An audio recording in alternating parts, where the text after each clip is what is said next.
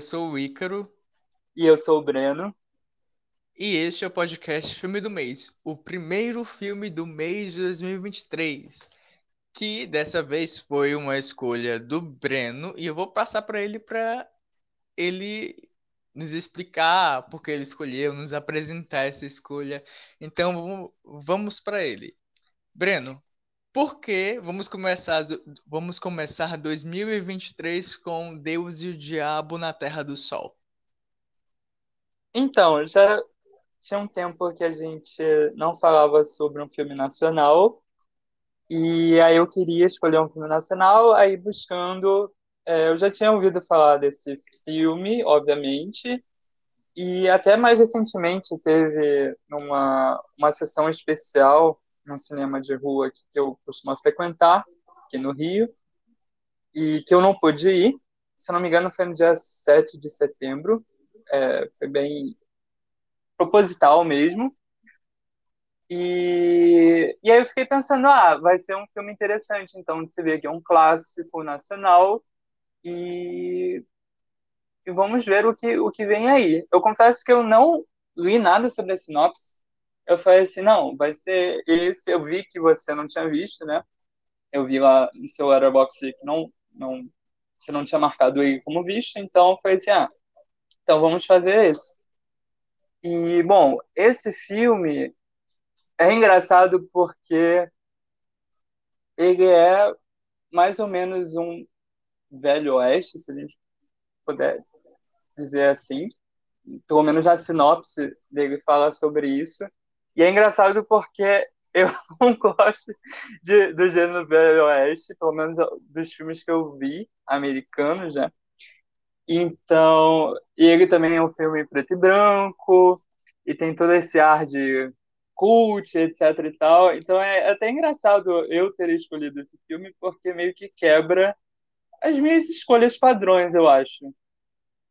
E, bom, esse filme fala sobre Manuel, que a história basicamente eu, eu resumiria, sim, a introdução do filme eu resumiria como o Manuel com esperanças de prosperar na vida. E Manuel é casado com Rosa, então ele tem esperanças de que ele possa prosperar na vida com a esposa dele e, e ficar bem de vida. E aí acaba que ele encontra elementos para se agarrar nessa esperança. Eu acho que o filme fala um pouco sobre isso, sobre essas questões de, dos elementos e, e de se agarrar nas esperanças dele. Então, quando ele é roubado, no caso, ele acaba meio que perdendo a inocência dele, eu acho que é isso que simboliza. Ele perde a inocência da, é, da justiça na vida, digamos assim, e começa a, a tentar trilhar o seu próprio caminho com as próprias mãos. E, e aí, a partir desse fato, ele começa a tentar seguir alguns líderes para tentar cumprir, para poder atingir os, os objetivos que ele quer na vida. Então agora nós vamos falar sobre Deus e o Diabo na Terra do Sol, dirigido pelo Glauber Rocha.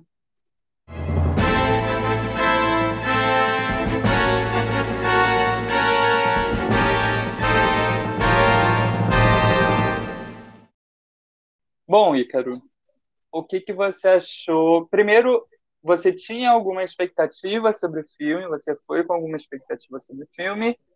E o que, que você achou sobre ele no geral? Como eu falei no, no último episódio do filme do mês, no filme do mês de dezembro, eu não sabia se eu tinha visto esse filme ou não.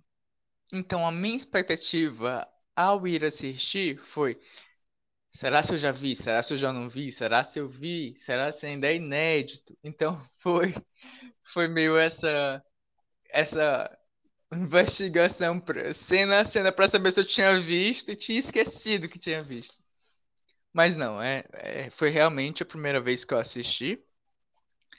E é um filme que me deixou sem palavras, mas não sem palavras pelo, pela ausência do que falar, mas sem palavras pela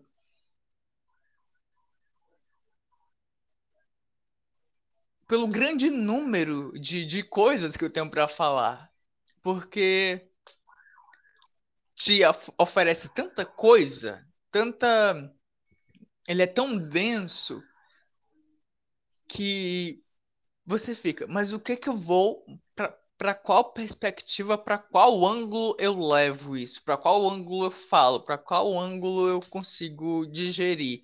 Porque é, é, é, é um filme que te desafia e te dá muita coisa. Tanto que o filme tem duas horas e eu terminei as duas horas esgotado. E não esgotado no sentido de que, poxa, que filme ruim, tedioso, mas esgotado no sentido de que esse filme exigiu tanto de mim que eu não tenho, eu preciso dar um tempo para para digerir ele mesmo.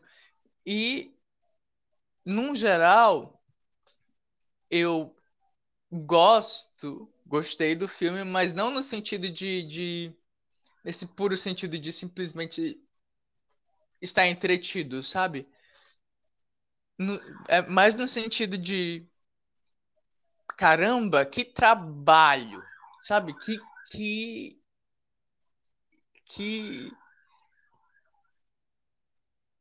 filme bem feito, sabe? É... Cada, cada cena, cada momento dele.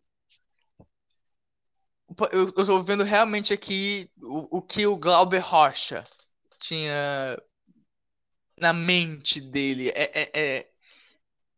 Enfim, eu, eu não sei se eu consigo, eu consigo descrever isso muito, essa, esse sentimento muito bem, mas é isso, sabe? É, é, foi assim que eu me senti. Eu me senti com muitas ideias na cabeça, muitos pensamentos, muitas perspectivas e, e ao mesmo tempo que tem essa admiração é, pelo, pela concepção artística do trabalho.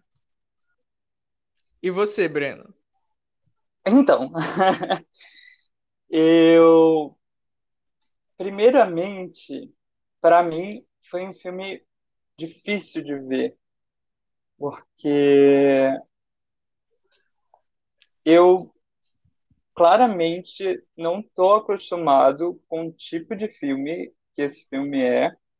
Para mim foi algo muito novo, uma experiência muito nova ver um filme assim, porque eu acho que até os filmes mais antigos, mais antigos do que esse, possuem uma estrutura muito diferente do que esse filme apresenta. E aí, tipo, foi meio que um choque ver esse filme, porque foi eu tentando processar o que eu estava vendo e digerir e tal.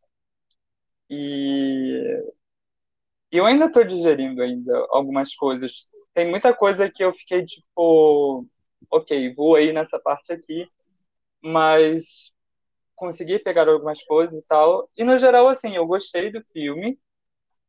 Não tanto quanto você, aparentemente, porque você meio que mergulhou no filme completamente. Eu não consegui mergulhar, infelizmente, no, no filme dessa forma, porque eu acho que eu tenho essa limitação de não sei, de, de ser algo muito diferente em termos de comunicação, de linguagem cinematográfica do que eu tenho em relação à expectativa, em relação à vivência cinematográfica, não sei. E eu acho que isso meio que afetou na minha experiência com esse filme. Então, eu. Você falou que não viu algo parecido, né, de filmes mais antigos. Enquanto eu tava vendo o filme, me veio um nome na cabeça de um diretor que eu não, acho que tu não ouviu falar, que é Carl Theo, Theodore Dreyer, que é o sobrenome é D-R-E-Y-E-R. Dreyer. Que ele tem filmes, ele tem um estilo que me lembra muito o que o Glauber Rocha fez aqui em, em Deus e o Diabo. E eu fiquei pensando, fazendo essa essa conexão, especialmente pelo contexto religioso. Porque tem um filme do, do, do Dreyer, que é o, o, A Palavra, que é muito.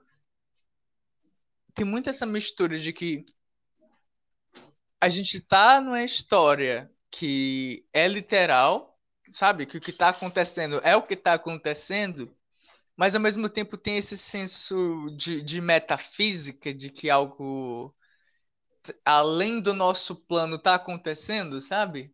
Que não uhum. é necessariamente a realidade que a gente vive, que me lembrou muito desse filme. Mas é, é, eu entendo o seu ponto, porque se acho que se eu não tivesse visto é, esse, os filmes desse diretor, eu não teria uma referência para esse tipo de trabalho, eu acho. Pois é. Então, eu queria começar pelo, pelo mais simples, né? Pelo o mais acessível, porque eu acho que o filme ele ele consegue ser um tanto inacessível em certos pontos. Mas pelo mais acessível, eu quero te perguntar o que, que tu achou das atuações.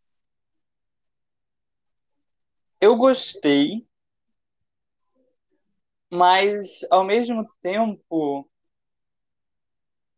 eu também acho que tem a ver com toda essa questão de do estilo diferente, porque a parte que nas cenas de violência e tudo mais, e que você percebe que aquilo é algo muito mais teatral do que cinematográfico. E aí eu fico pensando que provavelmente na época era era o que se fazia, não sei. E então para mim foi um, um tanto diferente ver essas coisas assim, porque me pareceu realmente uma atuações mais teatrais do que umas, uma, do que atuações cinematográficas. Até, por exemplo, quando o Alton Bastos, é, lá no final, né, que ele tem alguns monólogos, tal, que ele olha para a câmera e tudo mais, e tudo para mim parece muito mais teatral, muito mais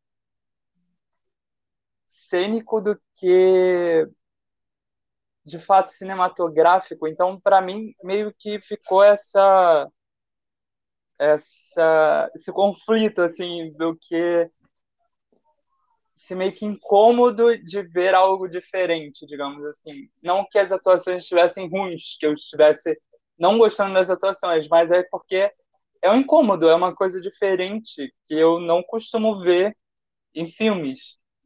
Então, ficou esse gostinho. E você? Então, eu acho que teatral não é exatamente o termo mais preciso, né, para descrever, porque eu acho que é um trabalho de composição mais consciente, sabe? Ele não é naturalista. Ele não é. Porque, tipo, você falou aí que acha que é da época, né?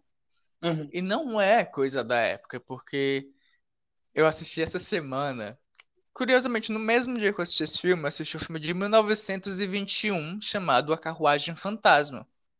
Lá, as atuações são super naturalistas, o que me surpreendeu, até porque meu contato com o cinema mudo é algo mais exagerado, algo mais expansível, algo mais que quer deixar super, hiper, mega claro a emoção, sabe? Então ver um, um, um trabalho mais realista é, me chamou a atenção. Mas, enfim, voltando para as atuações deste filme aqui, é um filme, é, é, um, é um trabalho de atuação, né? Onde eu acredito que vem mais do texto do diretor e o ator é mais uma ferramenta do que um participante ativo na construção da, da atuação, sabe?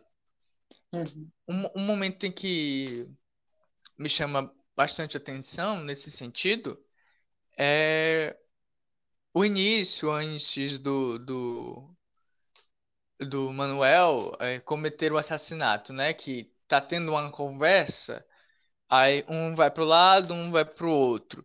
Um, sabe? Eles vão, vão, vão se movimentando e existe uma precisão quase que milimétrica nessa movimentação. Claro, naturalmente que os atores, em termos de expressão corporal, expressão facial ali, são eles entregando, sabe? É um trabalho puramente deles.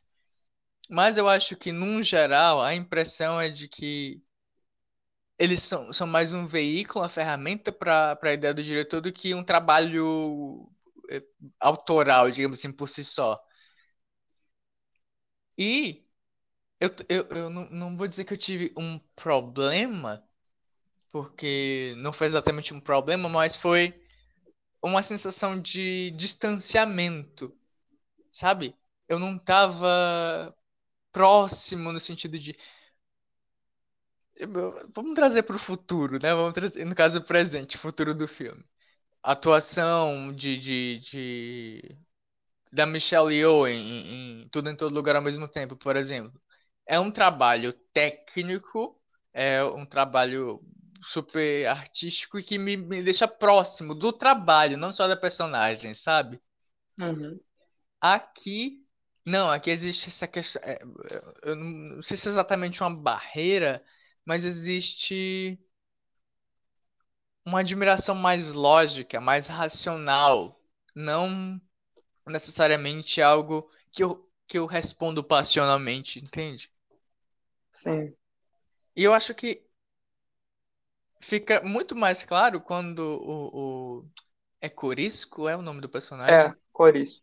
É, quando entra em cena, porque ali você vê uma atuação claramente muito, não robótica, mas muito controlada, muito que tem um domínio e exibe que tem um domínio que não, não deixa nada passar no sentido de da, da abordagem mais naturalista e fica muito mais claro essa essa distância emocional, sabe? Sim. É, concordo com você. E tratando disso, né, dessa, dessa distância emocional, desse, de- desse choque no estilo de atuações, em termos de expectativa, eu queria te perguntar sobre o estilo do filme em si, sobre a direção. O que que tu achou da direção como um todo? Então, eu gostei bastante da direção. Eu acho que, para mim, foi a, a melhor parte, assim.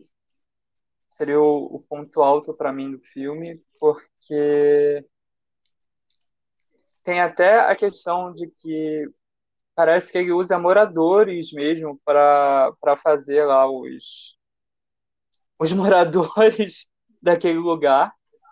E eu acho que ele consegue coordenar não só a, as pessoas e tal, mas eu acho que a, a questão espacial, porque a questão espacial eu acho que é um elemento muito importante desse filme, digamos assim. Então, eu acho que ele consegue fazer o público sentir como é que é viver ali naquele lugar, quais são aquelas condições, co- como é que é a vida daquelas pessoas, e ele consegue passar isso pra gente. Eu acho que, pelo menos para mim, foi a, essa sensação de eu conseguir entender a vida desses personagens, é, entender as questões do, do Manuel e, e da Rosa, e também entender, tipo, a, não só as questões, mas as escolhas do Manuel, porque várias vezes eu ficava assim, meu Deus, pô, por que, que esse cara tá tão cego assim, mas ao mesmo tempo eu ficava assim, poxa, mas dá para entender. O filme conseguiu construir isso de uma forma boa. E aí, ao mesmo tempo, eu tinha Rosa para fazer esse contraponto. E aí eu ficava assim, isso, Rosa, vai, vai em cima dele, não sei o quê, não deixa ele se afundar. Mas aí ela também não conseguia. Enfim, eu acho, eu achei muito bem amarrado nesse sentido. E, e no propósito, eu acho, que do filme como um todo, assim, do que que o filme quer, a mensagem que o filme quer passar, pelo menos para mim, sobre essa questão da de você se agarrar a, a uma figura é, em nome de uma de uma esperança. Eu acho que foi isso. E você? O que você achou? Então, o que me- mais me chamou a atenção foi o trabalho visual, foi o trabalho estético do filme. Porque eu acho que eu já conversei até sobre isso contigo. O Steven Spielberg, ele tem uma, uma tendência a fazer planos contínuos, né? Uhum. Que, que eu não sei o nome é, técnico, que eu acho que são chamados de plano sequência ainda, porque são movimentações sem cortes, onde a gente começa a cena num lugar, a câmera se move e ela forma um outro enquadramento, aí depois é, a câmera se move, os personagens se movem, existe um outro enquadramento. Aqui ele faz muito isso. Tipo, a gente tem um enquadramento, é, uma certa composição, aí os personagens se movem, a câmera se move e é, é, um pouco não, não, não é um Cuarón da vida em gravidade, né? A câmera se move um pouco e você já tem um outro enquadramento que lhe dá uma outra uma outra ideia para visual, sabe? E eu acho isso muito muito rico, acho muito interessante porque é, por exemplo, tem uma cena onde a gente está no, no, no perfil, né? A gente tá vendo o perfil de um personagem, aí tem outros personagens ao redor desse personagem. Meu Deus, personagem muitas vezes, né? Mas enfim, acho que deu para entender. E toda vez que a câmera se move, é como se ela estabelecesse uma relação, uma dinâmica diferente entre os personagens só pelo visual. Eu acho isso muito interessante. E tem aquela questão do da, sabe, da maneira que ele enquadra a Rosa em alguns momentos, que teve um momento em particular onde ela me pareceu, tipo, tinha uns moradores lá e, e eles estavam quase num culto e eles pareciam estar cultuando a Rosa, sabe? Uhum. É, eu não sei se você sabe qual é esse momento em particular que eu tô não. falando, mas mas me bateu essa impressão e eu fiquei, meu Deus, será se eu tô vendo coisas demais? Mas enfim. E além disso, tem a, a maneira como ele trata a criação de mito, de imagem versus a realidade, sabe?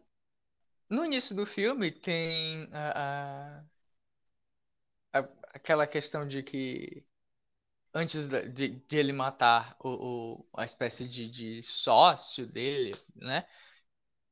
Ele, eles falam uma, uma, coisa, tipo, a lei me protege. E o, o Manuel fala, e a lei que me protege, sabe?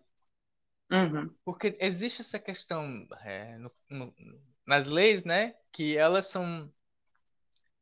Elas são injustas. Elas estão ali com a imagem de justiça, mas a justiça delas é enviesada, né? E essa questão de realidade e imagem que a gente vê nesse discurso é, é trabalhada durante todo o filme. E eu acho isso muito, muito, muito, muito bem defendido pelo filme, pelo diretor o tempo todo. Ele explora esse, esse lado do mito Ao mesmo tempo em que, como você falou, né, na questão da Rosa, a Rosa é, é o, o pé na realidade. E é muito. É uma dinâmica que me chamou muito a atenção, porque eu fiquei. Eu fiquei pensando em quantas leituras você consegue fazer de, de todo o filme, né? E fazer isso de uma maneira que, pelo menos pra mim, parece, aparenta ser fácil, é, é algo que merece aplausos mesmo. Mas quais são as outras interpretações que você daria? Então, tem uma, uma de imagem religiosa muito forte, né? Até o Sim. título em inglês é, é Deus Preto e Demônio Branco. Uhum. Então, essa questão da, da, da imagem religiosa, ela é utilizada no filme meio que como uma ideia de, de sagrado e, e, e, e meio, com a ilusão do que é sagrado, sabe? Porque é como se ele. Eu posso estar indo para para um, um, um, um campo completamente oposto do que foi é, é, da intenção do diretor, né? Mas chegou até mim como algo de tipo. Você tem que ter um limite na sua crença do sagrado, porque o limite entre a, a, linha entre a devoção e o, e o, e o, e o fanatismo, ela é muito tênue, sabe? Sim. E eu senti isso durante o, o, o, o uso e o discurso da imagem religiosa. É, Você reparou em algo assim? então, eu achei engraçado, não sei se tem muito a ver com isso, mas eu achei engraçado que no final, quando ele vai confrontar, o Manuel vai confrontar o Corisco, falando assim, ah, não se faz é, justiça com derramamento de sangue, eu acho que foi isso que ele falou, né? Ou, ou ele fala uma, uma frase, alguma frase assim do tipo, não se faz o bem com derramamento de sangue, ou alguma coisa assim. Foi. E só que é engraçado porque ele ainda tinha aquela visão mitificada do Sebastião, é Sebastião o nome dele, né? Eu, eu não me lembro. Eu sou péssimo com o nome de personagens. Enfim, do, do Padre Negro que ele estava seguindo. E que o Padre Negro estava, obviamente, também sendo violento, e, enfim, até sacrificou uma criança e tudo mais.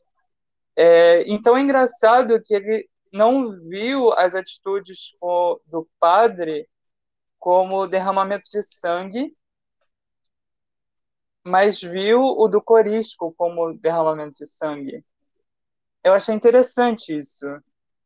Você viu isso, não? Não, é, eu vi tanta coisa.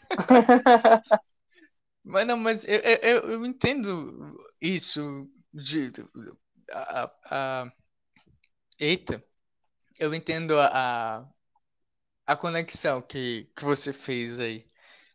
Eu não tinha feito, mas eu, eu, eu entendo, porque é, é, é um problema até, né? Porque tem tanta tem tanta coisa para dissecar que isso passou despercebido por mim. Uhum. É, a questão é que, tipo, ele estava tão cego naquele momento que ele não conseguia enxergar o, as A mesmas violência. coisas, é, a, a, a mesma violência que o Corisco fazia, o padre fazendo também. Não, não a mesma violência, mas enfim, violência eu acho que não, não, não tem como se comparar, né? É tudo violência. Então, Uhum. enfim. Amigo, você falou quando introduzia o filme, né? Você Uhum. falou que esse filme te lembrou Faroeste, Velho Oeste. Eu particularmente não tive essa impressão.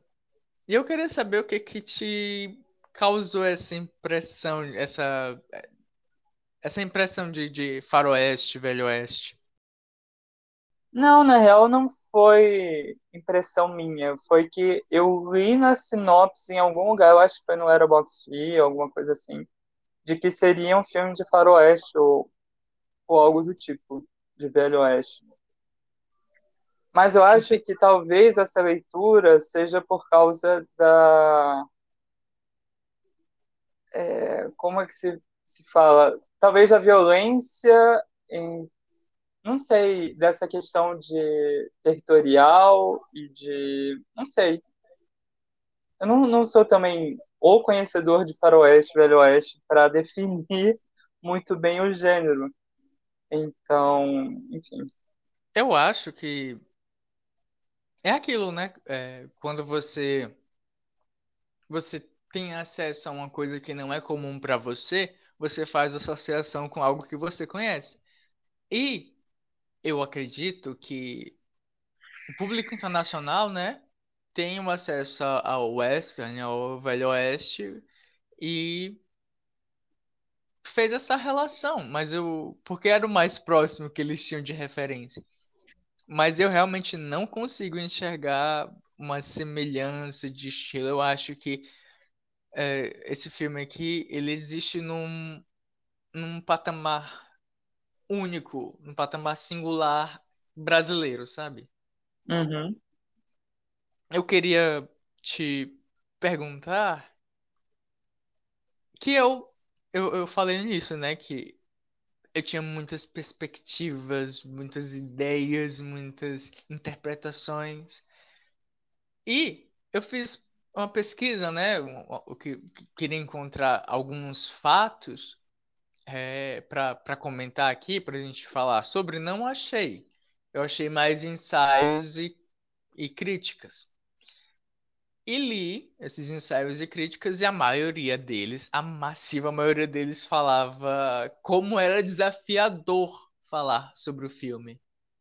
O que reflete a minha, a minha sensação depois de assistir o filme. E eu queria saber, perguntar pra ti, o que que tu acha que gera essa, essa reação tão, não vou dizer unânime, mas tão constante nas pessoas de que falar, escrever sobre o filme, analisar ele é difícil, é um desafio. Eu acho que justamente por ele estar nesse lugar único que você disse e que ele não, a gente não consegue enca encaixar ele em caixinhas, digamos assim, do tipo, ah, ah, agora é esse gênero aqui, agora é esse gênero lá, agora a gente está vendo uma coisa aqui, outra, aí a gente conecta com outra coisa lá.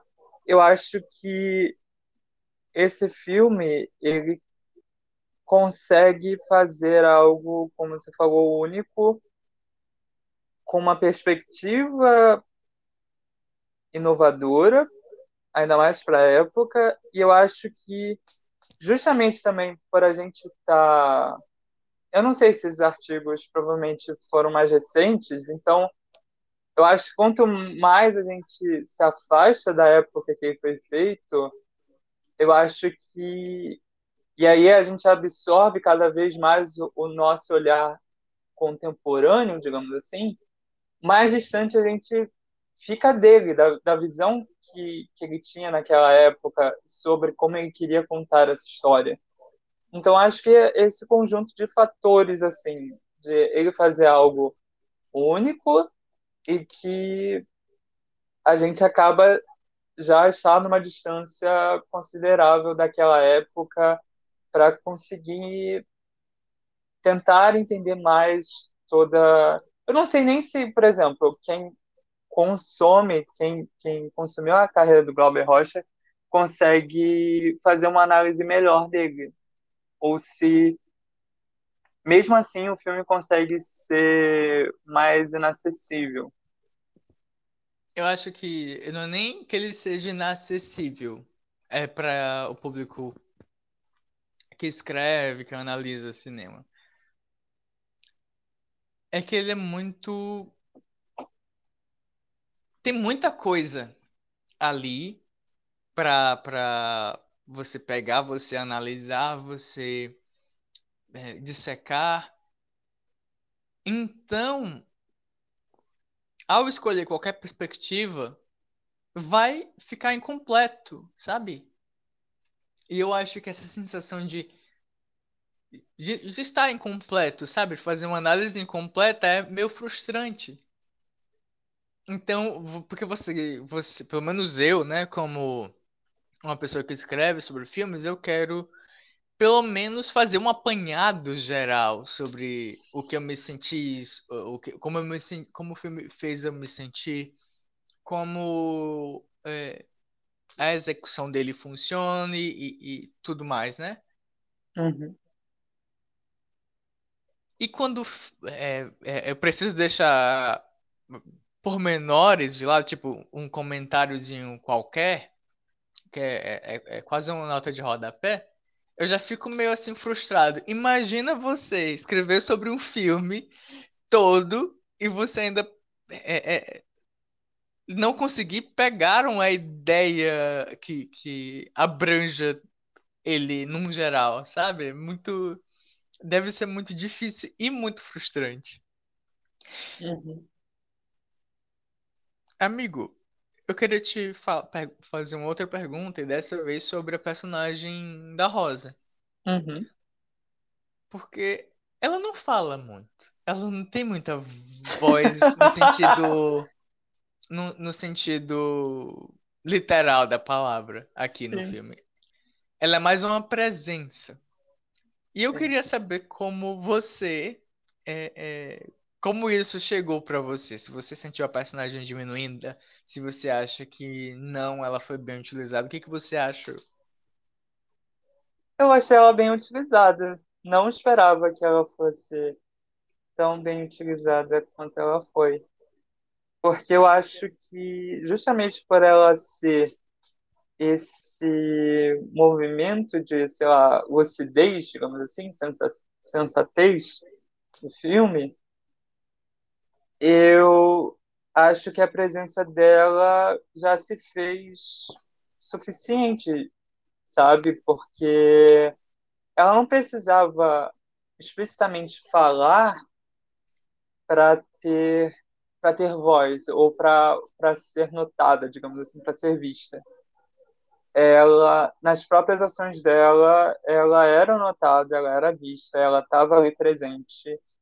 Pelo menos para mim, foi do começo ao fim uma figura marcante, muito mais do que o, o Manuel, assim, porque sim, não, óbvio que eu tô, tô falando no, no sentido não de tempo de tela, ou, mas no sentido de que que personagem me afeiçoou mais? Muito mais a Rosa do que o Manuel. É, mesmo que eu entenda as questões do Manuel e entenda as dores e o motivo que levou a fazer ele a fazer o que ele fez, mas eu estava ali muito mais investido na Rosa do que nele. Então, eu gostei da, da participação dela e acho que é basicamente isso. Você? Eu acho tão engraçado o que tu falou agora, porque. Não, é, é- parece até que a gente combina, porque eu falei, né, que eu li muitas críticas e ensaios sobre o filme, e num desses textos, a pessoa estava falando que o, o, o, o personagem central é o Manuel. A gente acompanha a jornada dele, mas o filme é da Rosa, sabe? Sim. Então ela, ela, você falar que ela é a pessoa que, que você mais se afeiçoou, me lembrou diretamente disso, do que a pessoa falou, como se ela fosse a, a, a, personagem que você tem mais empatia em todo o, o, o, o, em todo o filme. Ah, o momento que eu mais vibrei foi quando ela começou a, a, a bater no Manuel. Foi assim, é isso aí, aê! Perfeita, isso aí. Enfim. Mas deixa eu só explicar porque eu tava rindo aqui. Que é porque eu costumo zoar, costumava, não, não faço mais isso, zoar o Ícaro pela participação da, Esqueci o nome da atriz, viu? Ana Paquin. Ana Paquin, exatamente. Eu não sabia que, se você tinha pego o, o porquê que eu tava rindo. Mas enfim, a participação da Ana Paquin em um irlandês. E... Mas aí eu descobri que o Ícaro fica realmente chateado por essa piada e eu parei de fazer essa piada desde então. Mas antes eu fazia essa piada com ele, porque ele é fanboy do Scorsese. Mas enfim, continua. Enfim, eu já, já expliquei a relação, né, que eu fiz com o, o seu comentário. Mas eu queria falar que eu, eu gostei muito dela no sentido de, de. Como eu falei, ela não fala muito. E o filme ele trabalha muito com essa, essa questão de, de usar imagens como símbolos.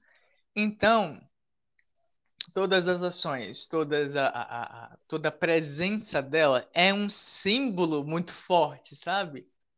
Ela se torna um símbolo maior do que o Manuel pro filme em si. E eu achei isso muito interessante. E eu não sei, não tenho a, a, eloquência, eu não sei se eu digeri o filme o suficiente para conseguir falar o porquê. Mas eu sei que essa essa a maneira como a, a imagem, a presença da, da, da, personagem já significa muito, é, sabe? O que ela não precisa falar, eu achei muito, muito bem feita. Bom, antes de encerrar o papo sobre o filme, eu queria falar sobre duas coisas que são mais externas do que é, do filme em si. A primeira é que na Globoplay, que foi onde a gente assistiu, não tem legendas. O filme não tem legendas.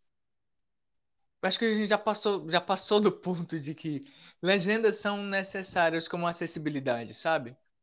E quando eu vi aquilo, eu fiquei incomodado a ponto de passarem acho que seis ou sete minutos do filme.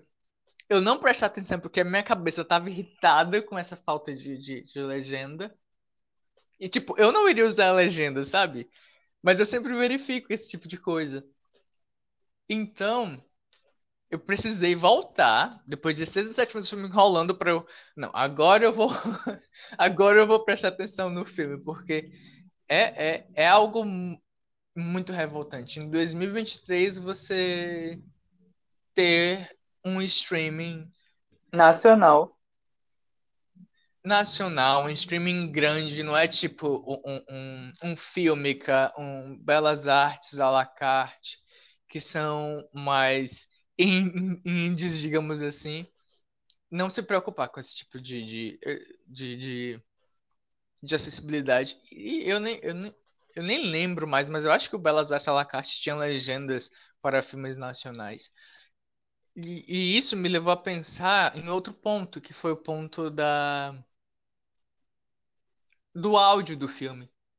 Porque a gente comentou sobre Rio 40 Graus, a gente falou, né, como uhum. as vozes, eu, quer dizer, eu falei sobre como as vozes dos meninos parecia que era muito adulta para eles.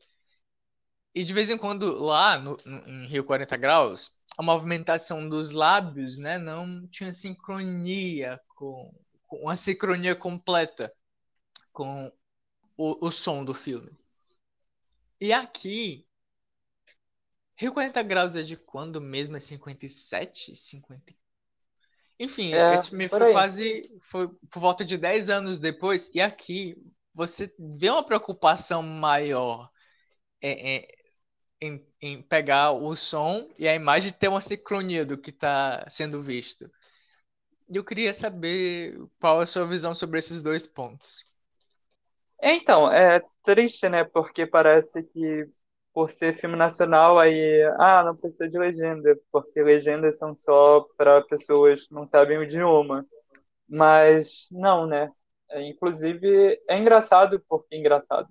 Mas eu canso de ver em, nos streamings americanos e que quando tem material em inglês, eles têm a opção de legenda com audiodescrição, né, o closed caption. E E isso aqui no, no Globoplay ou, ou em outras, ou então até nessas mesmas plataformas com o português, é inexistente, é só a legenda em português mesmo. E ou então não, não tem legenda. Mas e ainda é assim, acho que fica ainda pior por esse, primeiro por esse filme ser um grande clássico do cinema nacional. Então, é um filme que deve ser muito procurado.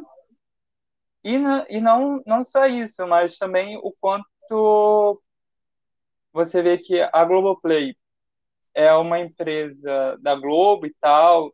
É, agora já até estreou a novela Todas as Flores, que tem audiodescrição e etc. Tem toda essa pegada de é, acessibilidade, como você falou. Mas você vê que isso é uma coisa ainda muito nichada, muito que não é uma coisa de que as pessoas é... levam a sério constantemente, que as pessoas acham que, tipo, ah, se esse trabalho é sobre cegos, a gente tem que fazer isso. Se esse trabalho é sobre surdos, a gente tem que fazer isso. Sim. E, e, e isso é interessante porque me lembrou uma notícia que eu vi hoje, né? A gente viu é, Coda ganhar, Coda que no caso é No Ritmo do Coração, ganhar o Oscar de melhor filme, né? Uhum. Aí teve toda essa questão de falar sobre áudio sobre legenda descritiva para é, é, os filhos de, de, os surdos, né? Uhum. Tá rolando o Festival de Sundance nos Estados Unidos. A atriz que faz a mãe lá em No Ritmo do Coração, ela faz parte do júri. E o filme, um filme qualquer lá tava rolando e não tinha legendas descritivas. Aí todo o júri, em protesto, saiu da sala de cinema. Tipo, como é que você tem uma das atrizes surdas hum, de maior. Sabe, mais famosas. Relevância. É, de maior relevância. De, ela é, ela é ativista mesmo da causa, não é tipo. Por exemplo, você conhece a Millicent Simmons, né? A Não, atriz de não A. Quiet Place, Um Lugar Silencioso. Ah, sim, sei. Pois é, ela também tem certa fama, mas é, é, não, não vejo a imagem dela ligada a um ativismo como eu vejo da Marlee Matlin, que é a, a atriz que faz Aham. que fez Ritmo do Coração. Então, se você tem ela no júri e você não se preocupa em audiodescrição ou em audiodescrição, em legenda descritiva, quando você vai prestar, Se preocupar. é, quando? Enfim, pode pode continuar a falar, só lembrei disso e precisei tirar do peito. Tudo bem. Agora, a segunda questão do som, eu reparei que o, que o áudio de fato estava melhor do que a maioria, eu acho, dos. Porque filmes brasileiros sempre costuma ter essa reclamação, assim, sempre não, né? Mas vejo muitas reclamações quando é um filme nacional sobre a parte do som. Que muita gente fala que o som é baixo, que o som é isso, o som é aquilo. E eu achei que, ainda mais por esse filme que a maior parte do tempo é uma gravação externa, e tem toda a questão do vento, tem toda a questão do som ao redor, né? O som ao redor. Eu, Recomendações, Breno? do som ao redor do. É, do som diegético, o som que tá dentro do Isso. filme. Exatamente. Do vento, da, das folhagens, da, sei lá, do feno passando, digamos assim, atrás. Eu, eu achei bem bom, assim, pra época e pra, pro geral, assim. Bom, então agora, com, depois que acabamos de falar sobre o filme do mês, temos que saber qual é o próximo filme do mês, que é a escolha do Ícaro. Então, Ícaro, qual vai ser o filme do mês de fevereiro? A gente está entrando na temporada do Oscar, né? É, no Uhum. especial de Top 5 filmes vistos em 2022, eu já falei sobre dois vencedores do Oscar da Argentina, ou um vencedor do Oscar da Argentina e outro que provavelmente vai ser indicado. Aí tem um filme chamado é, Os Segredos dos Seus Olhos, né? Que eu tinha a impressão de que tinha visto até ver o trailer. Eu acho que eu confundi, eu relacionei o nome a outro filme. Eu já tinha, eu já tinha feito login no Letterboxd, já tinha dado nota em outros, em outros sites. Eu fiquei, mas eu não lembro desse filme quando eu vi o trailer. Então eu fiquei, bom, já que é um vencedor de Oscar, né? Vou, vou trazer como filme do mês na época do Oscar. Então, Uh! o filme é, do próximo mês, o filme de fevereiro, vai ser O Segredo dos Seus Olhos, que está disponível no Prime Video. E eu, eu O espero garoto que, Bezos. eu espero que dessa vez, né, é, fique claro na minha mente que eu qual, qual filme é O Segredo dos Seus Olhos? E ele é de que ano, amigo? Ele é de 2008, se não me engano, 2008, 2007. Chocado. Mas O ele mais recente que- quê? Melhor filme estrangeiro, melhor filme internacional. Ah, tá. Ele é da Argentina também, é isso? É. Ah, tá. Pô, a Argentina tá bem no Oscar, né? A gente que tá. A gente só tem Cannes.